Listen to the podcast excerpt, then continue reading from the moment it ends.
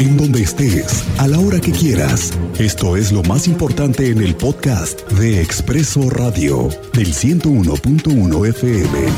Estéreo Cristal. Bueno, pues muy desafortunada fue la aparición de Emilio Lozoya, exdirector de Pemex, quien fue sorprendido en un restaurante de la Ciudad de México y que tiene indignado a todo el país. Este hecho lastima, es un hecho vergonzoso, y hoy el gobernador de Querétaro, Mauricio Curí, se sumó a este malestar social que existe sobre este tema.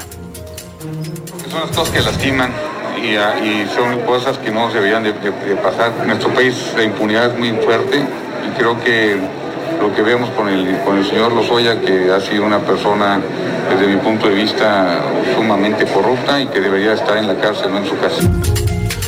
Así es, debe de estar en la cárcel, no en su casa, dice el gobernador Mauricio Curi, que por cierto hoy estuvo en San Juan del Río. Hoy hay anuncios importantes porque se adelanta lo que será la inversión en el tema de la infraestructura educativa, porque viene el regreso a clases, sí, sí, sí, pero también las escuelas están deshechas, muchas de ellas han sido vandalizadas. Giovanna, Giovanna Espinosa está en la línea. Giovanna, te saludo, ¿cómo te va? Buenas tardes. Buenas tardes, Miguel Ángel. Así es, el día de hoy el gobernador del estado, Mauricio Curi, hizo, realizó una gira en el municipio de San Juan eh, del Río. Ahí dio a conocer justamente la inversión que estará aplicando para eh, las escuelas que han sido vandalizadas luego de este periodo largo que han eh, dejado de asistir los alumnos y alumnas a las escuelas. Se trata de 63.7 millones de pesos para rehabilitar en una primera tanda 27 escuelas de nueve municipios, eh, trabajos que estarán concluidos en diciembre y que eh, implicará hacer trabajos en los municipios de Querétaro, Corregidora, El Marqués, Humilpan, Colón, Amelco de Bonfil, Tequisquiapan, Falpan de Serra y San Juan del Río. Esta es eh, una primera etapa y posteriormente pues estaría realizando ya eh, una segunda etapa hasta concluir a las 460 escuelas que han sido detectadas que están dañadas y que es necesario que eh, pues se tomen en cuenta eh, medidas para poder rehabilitarlos. Esto sucedió el día de hoy en la escuela primaria Alfonso Ballesteros en San Juan del Río. Correcto, Giovanna, muchas gracias por ese reporte y además hay que hacer notar que el gobernador ha estado en San Juan del Río, tú estás cubriendo la agenda del gobernador, pero lleva toda la semana pasada, los primeros días, incluso el primer día de su gobierno se fue a San Juan del Río, por lo que vemos que la atención está también centrada allá en San Juan, ¿no? Así es, ha sido una justamente una cosa que ha destacado del mandatario y es que ha tratado de descentralizar el, tipo de eventos que realiza y sobre todo ha visitado que en varias ocasiones San Juan del Río es una eh, medida que también anunció incluso en su campaña que no estaría solo en Palacio de Gobierno, sino que estaría visitando los 18 municipios constantemente. Bien, estamos de regreso contigo, Giovanna. Muchas gracias, muy buenas tardes. Si tiene usted oportunidad, mientras escucha Expreso Radio, o ya más, más con más calmita, dicen por ahí, en nuestro podcast, entre las redes de Expreso, le quiero y quiero que usted vea el, el, video que le tengo en redes sociales porque le narro cómo policías de Corregidora persiguieron unos pillos que intentaban robar una casa en Corregidora. Al ser sorprendidos, emprendieron la fuga. Nada más que una persona captó el momento en que intentaban huir cuando venían bajando de la camioneta que fue perseguida. Esto fue una persecución que se dio en Centro Sur, en Bernardo Quintana ayer. Y ahí estuvo a punto de ser arrollado por un policía, eh, un, policía que trata de apenas cruzar. ¿Te diste cuenta en el video? Está sorprendente esta persecución, ¿eh? Espectacular. Oye, se le volaron la barda a los policías de corregidora, lo lograron, fue un buen trabajo. Y bueno, le voy a contar de esta historia. Estuvo a punto de ser arrollado en un elemento de la Policía Municipal de Corregidora y no solo quiero hablar de, eso, sino por lo impactante del video, sino para reconocer a estos buenos y buenas policías. Sin duda una profesión menospreciada y con los peores índices de confianza entre la población muchas veces, pero por ahora vemos a unos elementos que se jugaron ayer la vida en la detención de estos pillos. Vamos con Iván González. En la Cámara de Diputados, hoy Enrique Correa, el diputado del PAN, dio el anuncio de que siempre sí van a buscar cómo arreglar el tema de la tarifa dos pesos, la tarifa preferencial de la que habló el gobernador Mauricio Curi. Iván González siempre cubre la Cámara de Diputados. Te doy la bienvenida a Expreso Radio, amigo Iván. ¿Cómo te va? Buenas tardes. Sí, gracias. Buenas tardes. Gusto saludarte y también saludar a los que nos sigue otra vez. De esta emisión. Comentarle que eh, el diputado del Partido Acción Nacional y presidente de la Comisión de Movilidad Sustentable y Tránsito en el Congreso del Estado, Antonio Correa Sada, detalló que será en el mes de noviembre cuando se ponga ya en marcha la tarifa preferencial de dos pesos para grupos vulnerables al transporte público. Estamos hablando de esta tarifa que será para estudiantes, adultos mayores y discapacitados, al detallar que el gobierno del estado cuenta con recursos suficientes para hacer eh, esta implementación a partir de noviembre, recurso que ya cuenta incluso con él el Instituto Queretano del Transporte.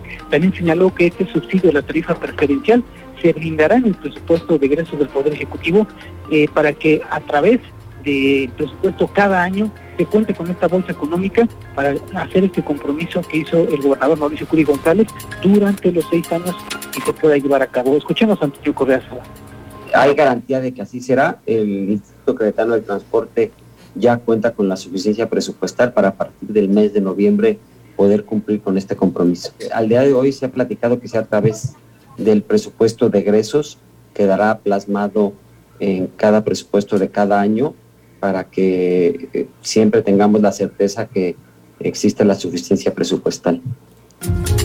Oye, Iván, parece que Enrique Correa eh, quisiera tener una posición en el gabinete, ¿no? O algo así, porque estos son anuncios que deberían de salir de Palacio de Gobierno y no de la Cámara de Diputados. Así es, sí, como bien lo señalas, eh, Antonio Correa ha estado muy movido siempre en la política. Recuerda que también es presidente del Comité Directivo Municipal del Partido Acción Nacional. Y bueno, pues este anuncio, señalaba él, pues, que fue un compromiso de campaña y que el gobernador incluso ya lo había hecho público el día de que tomó protesta.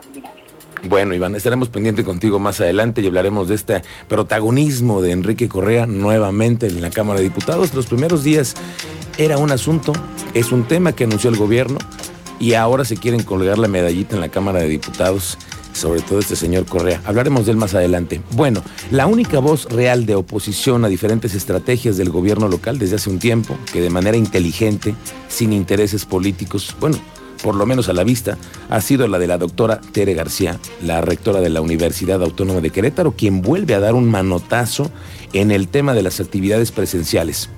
Siempre firme la rectora, crítica, muy crítica de las políticas de salud, cuando se volvió al escenario B, por ejemplo, durante la tercera ola, y desde su trinchera puso en semáforo rojo a todos los campos universitarios. Hoy habla y dice que si bien reconoce la baja en los contagios y el avance en la vacunación, no habrá clases normales para toda la comunidad universitaria y que depende de muchas cosas, porque no solamente son los universitarios, sino que además las familias que tienen, van, regresan a los campos universitarios, no hay, no va a haber, Cristian, no va a haber regreso a clases al menos hasta el 2022. Así lo dijo hoy la rectora y bueno, pues eh, responde no solo al escenario A, sino también al llamado que hizo la Secretaría de Educación Pública en Querétaro, donde tan solo por debajo del 50% de las actividades escolares son presenciales. Es clara la postura de la rectora, cuidar la salud de la comunidad universitaria. Al tiempo veremos quién tuvo la razón, pero por lo pronto en la UAC no regresan a clases hasta el año que viene. Ayer el secretario de Seguridad eh, Nacional de Estados Unidos, Alejandro Mayorkas, le comunicó al gobierno de México la apertura de la frontera por vía terrestre en los primeros días de noviembre, en una fecha en la que todavía le falta afinar al gobierno norteamericano. Esto es una muy, muy buena noticia y yo diría que de las mejores noticias después de la pandemia. Un año y siete meses después de haberla cerrado la frontera, el cruce fronterizo con Estados Unidos es una de las arterias más importantes para la economía de ambos países. ¿Qué se sabe de la reapertura de la frontera? Que ya viene en los primeros días de noviembre. El secretario de Relaciones Exteriores, Marcelo Ebrard, informó que para la apertura de la frontera para actividades regulares entre México y Estados Unidos, el país vecino tomará en cuenta a las personas que están inmunizadas con vacunas aprobadas por la Organización Mundial de la Salud. Eso es sumamente importante. ¿Qué quiere decir? Que se requiere de un documento oficial, una constancia, el certificado de vacunación para todos poder cruzar, en el caso de ser necesario, a los Estados Unidos. Ahora lo importante, ¿cuáles son las vacunas que están validadas por la Organización Mundial de la Salud? Solo validó al de momento las vacunas que es Pfizer, Moderna, Sinovac y Sinopharm, además de algunas versiones de la desarrollada por AstraZeneca. Sputnik empezó el proceso de homologación por parte de la Organización Mundial de la Salud a principios de año, pero este quedó suspendido ya que faltaban algunos trámites jurídicos. Eso lo dijo en una rueda de prensa la doctora Marienga Simao, que es la encargada de acceso al medicamento de la Organización Mundial de la Salud. Si bien los estudios confirman una elevada eficacia, la Unión Europea y la OMS no han aprobado el uso de esta sustancia inmunizante rusa, utilizada en varios países de América Latina, que es el caso de muchos maestros, profesores, que nos quedamos con la vacuna de Cancino y que esa no en este momento no forma parte de este cuadro. Lástima, ¿eh? Lástima, Margarito. Hoy el presidente López Obrador dijo en la mañanera que antes los que mandaban el tema de la energía eléctrica eran los dueños de Oxo. Sí, así lo escuchó. ¿Quiere escuchar lo que dijo el presidente? Esto que acabamos de ver, ¿cómo es posible de que Oxo pague tres veces menos por la luz que lo que paga una familia en México? Pero esto no es. Hablaremos más adelante de lo que dijo hoy el presidente. Por lo pronto es aquí nuestro podcast en Expreso Radio.